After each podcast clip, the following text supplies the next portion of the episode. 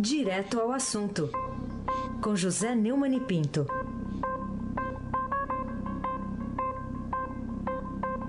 Carol, você viu que hora que ele mandou aqui os assuntos hoje? Cedo, né? Cedinho, né? Ou ele dorme. não dormiu ou ele já acordou. Ou é 4h50 ele mandou aqui a, a pauta. El Hombre, bom dia. Tava na farra, né? Ah, bom. Dá, dá licença? Tava Posso, com a minha né? mulher, tava na farra. né? Ótimo. Posso? né? Afinal, eu precisava comemorar. Eu, eu fiz uma palestra ontem na Academia Brasileira de Letras Sim.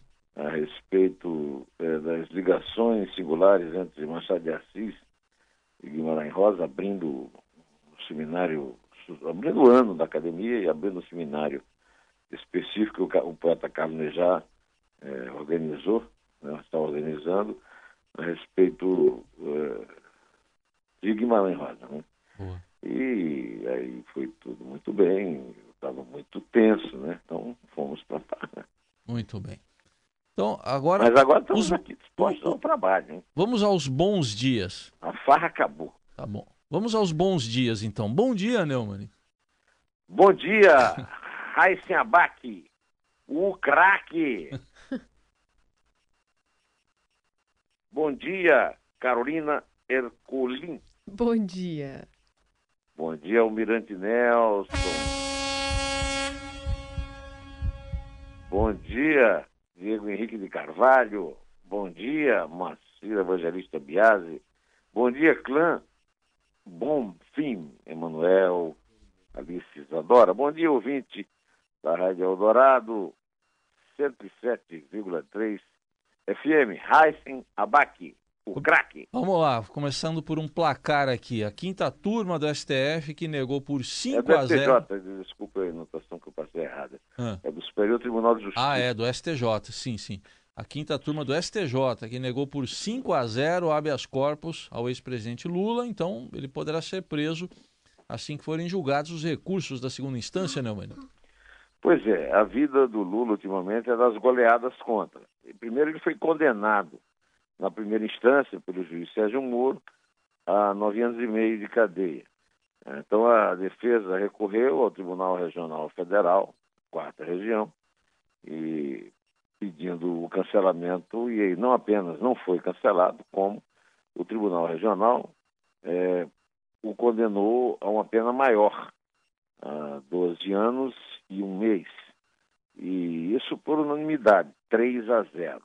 Então a defesa recorreu ao Superior Tribunal de Justiça e o Superior Tribunal de Justiça, num dia bastante agitado, que foi ontem, eh, deu-lhe um, um voto contra de 5 a 0. Os cinco juízes da turma votar- votaram contra ele. Agora, isso não tem influência nenhuma no resultado do, de um possível eh, recurso ao. Aliás, já foi possível, não, o recurso já foi feito.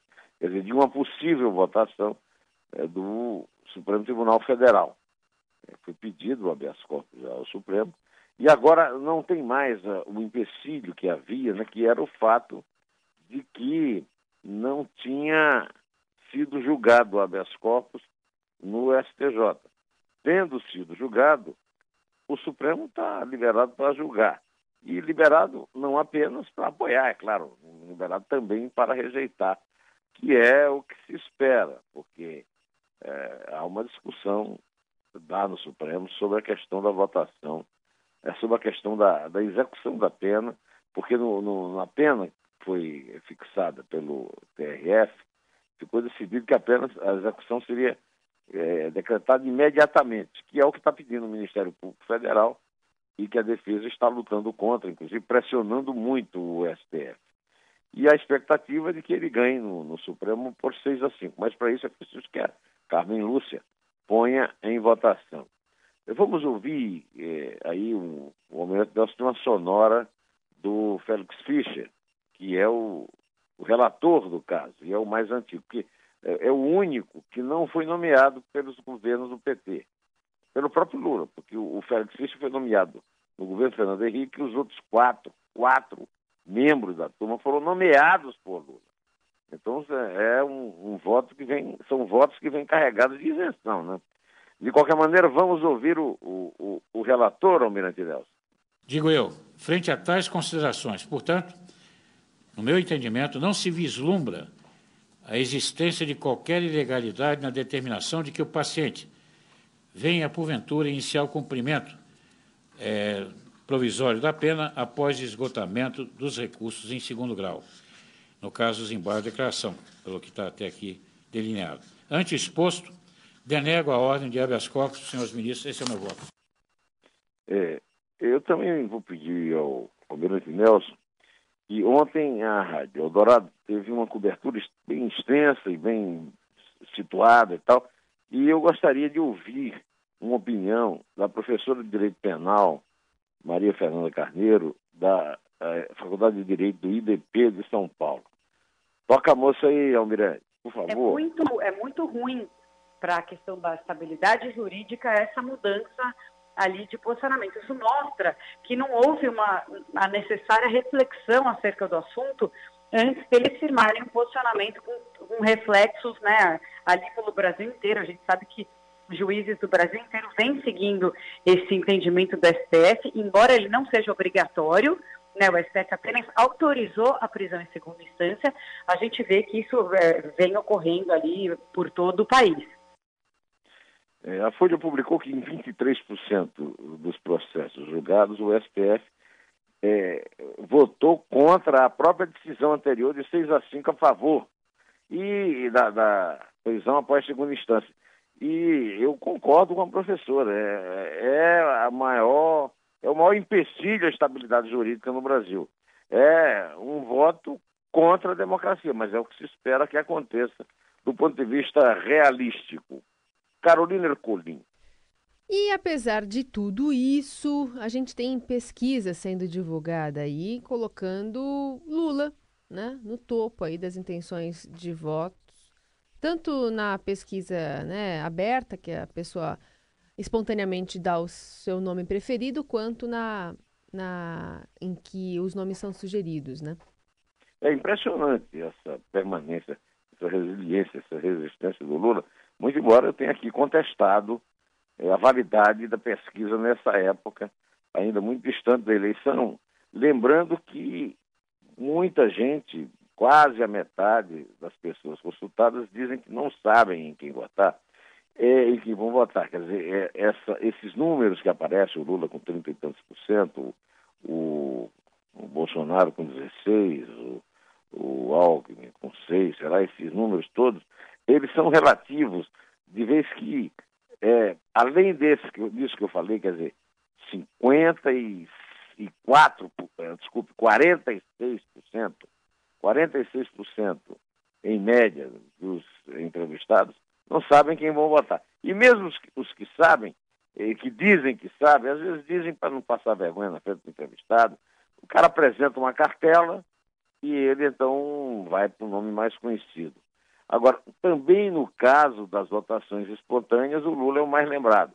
Ou seja, é, existe um fenômeno eleitoral chamado Lula que não, é, não, que não que resiste né, a decisões da justiça. Agora, não tem como ele vir a se candidatar se, no fim das contas, o Tribunal Superior Eleitoral lhe caçar o direito por causa do, da condenação em segunda instância, porque aí ele incorre na lei da ficha suja. Isso só vai acontecer no fim da campanha e ele terá permissão para fazer campanha até a hora é, da negação desse registro. Meu amigo Heisen Abac, o craque. Muito bem, o líder das pesquisas é o Não Sei. Não é, sei. Não sei. Vamos Quase a metade, né? É, pois é. Vamos por outro assunto aqui, porque o ministro do Supremo, Luiz Roberto Barroso, disse que a defesa do presidente Temer teve acesso a dados sigilosos. E a defesa indica, indica que obteve os dados do processo no site do próprio STF, né, Mani? É, Beto, né? É claro né, que um poderoso como Temer, interessado em livrar a pele, não ia ficar de fora é, informações é, vazadas do sistema. Quer dizer, o vazamento não funciona apenas contra o réu, funciona também a favor do réu, dependendo, dependendo do prestígio que o, réu, que o réu tem, né? Agora, se realmente, eu não acredito que a defesa pegou no site do Supremo, é apenas uma desculpa, né? Agora, se realmente é, isso aconteceu, aí o fim da picada. Se o, o, sistema do Supremo não é confiável, imagina quem é, né? na verdade, Carolina Ercolim. É, pois é. Bom, enquanto isso tem gente merecendo prêmio, viu, Neumani?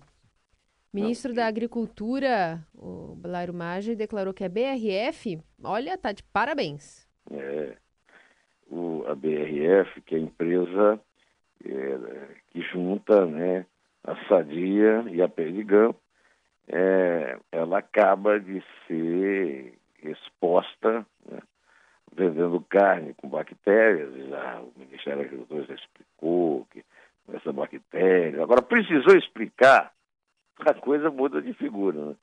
Então, é, é, é impressionante faz um ano que houve a Operação Carne Fraca, isso volta a acontecer e, em vez de se tomarem providências para acabar com esse tipo de problema, nós estamos lutando com esse tipo de retórica política.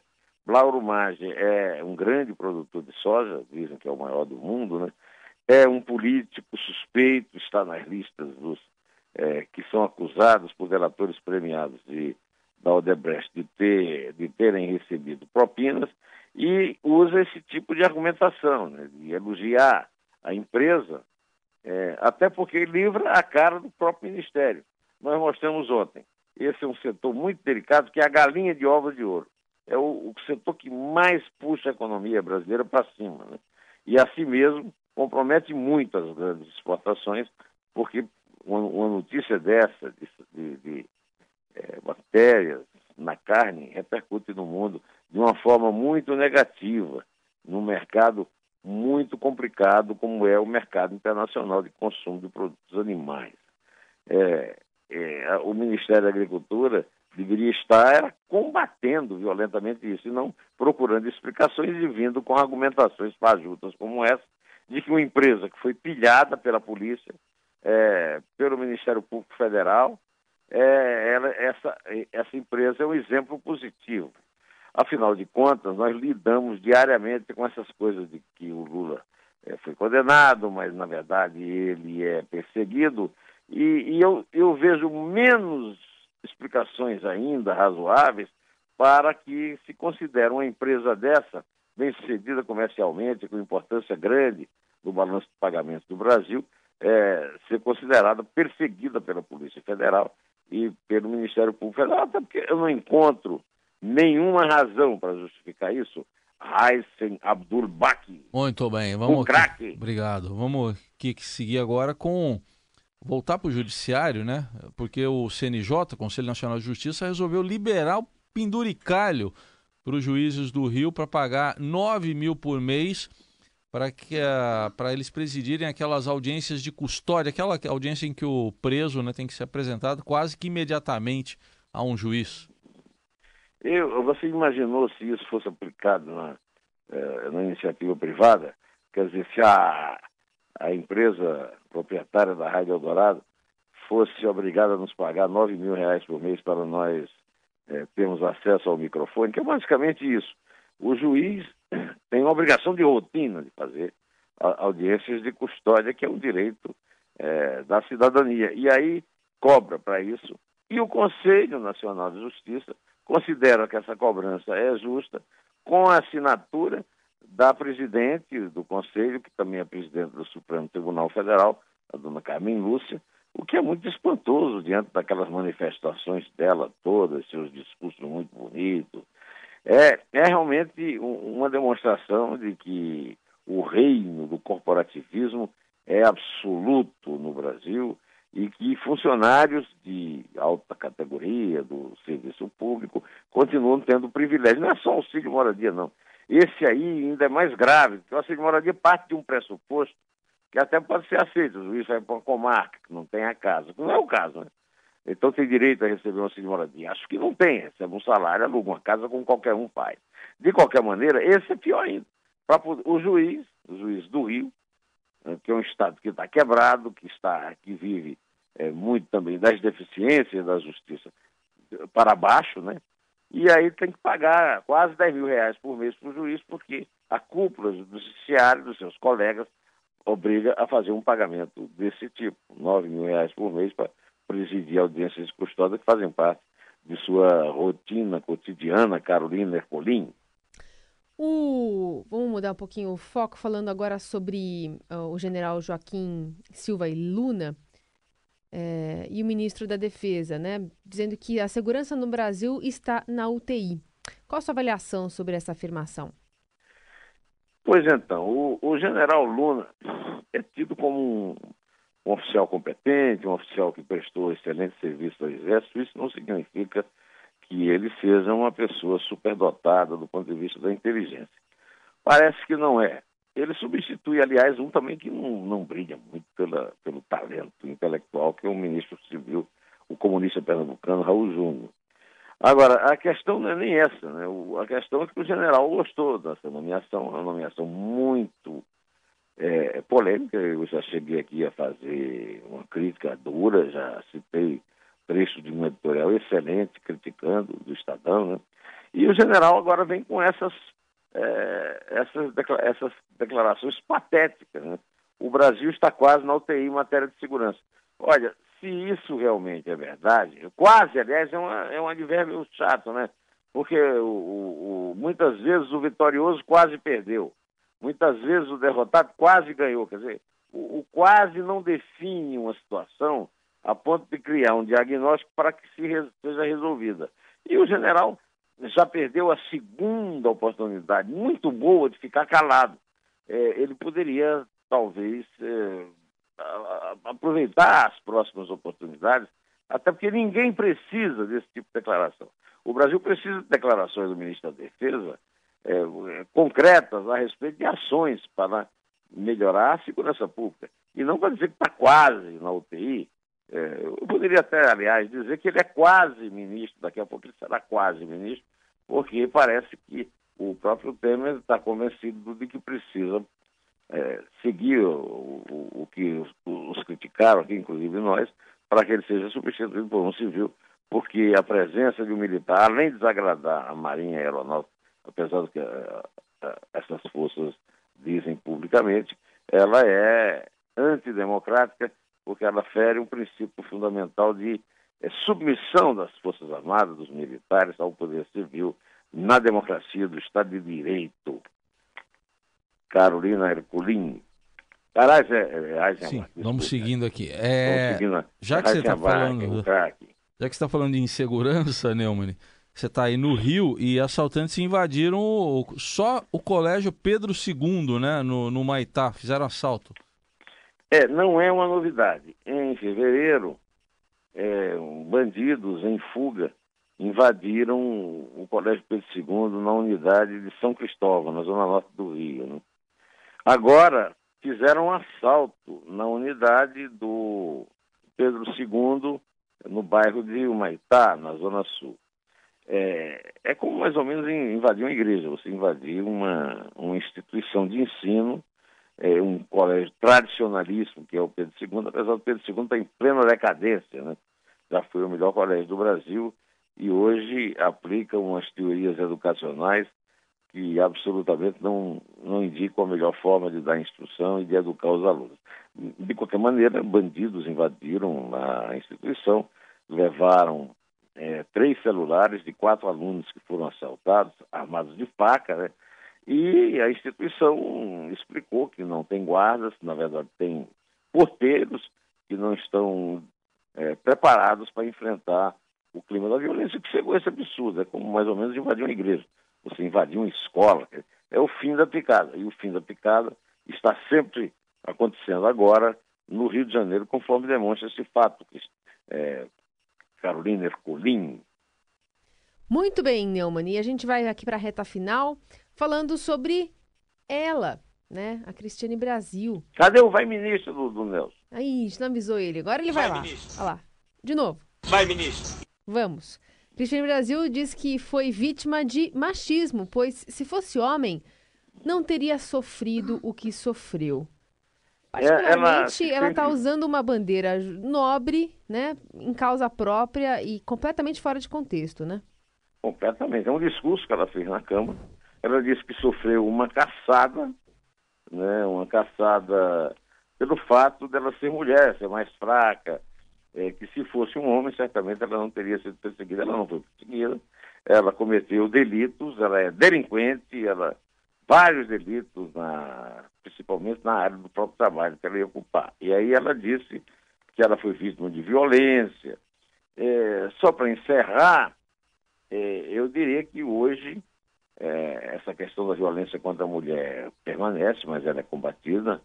É, eu lembrei isso na minha palestra ontem na Academia Brasileira de Letras, onde eu fiz homenagem a duas personagens femininas da maior relevância na literatura brasileira, que é a Capitu, do Machado de Assis, e de Adorim, é, a Deodorina, é, do, do, João Guimarães Rosa.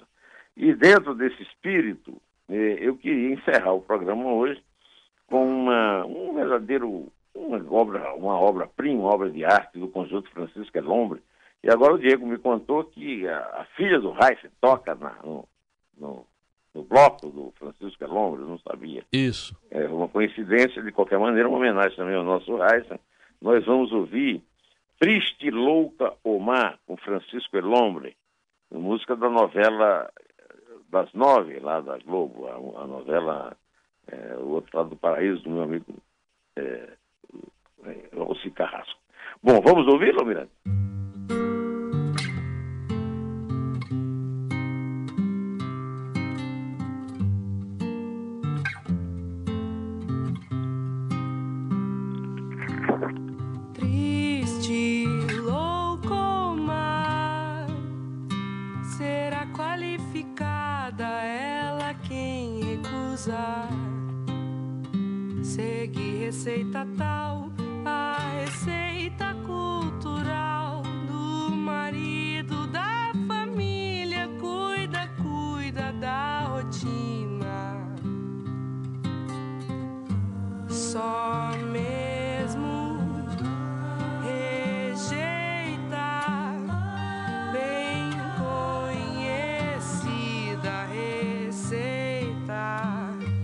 Vamos contar, Carolina. Vamos contar. Foi você ou foi Isabel, hein?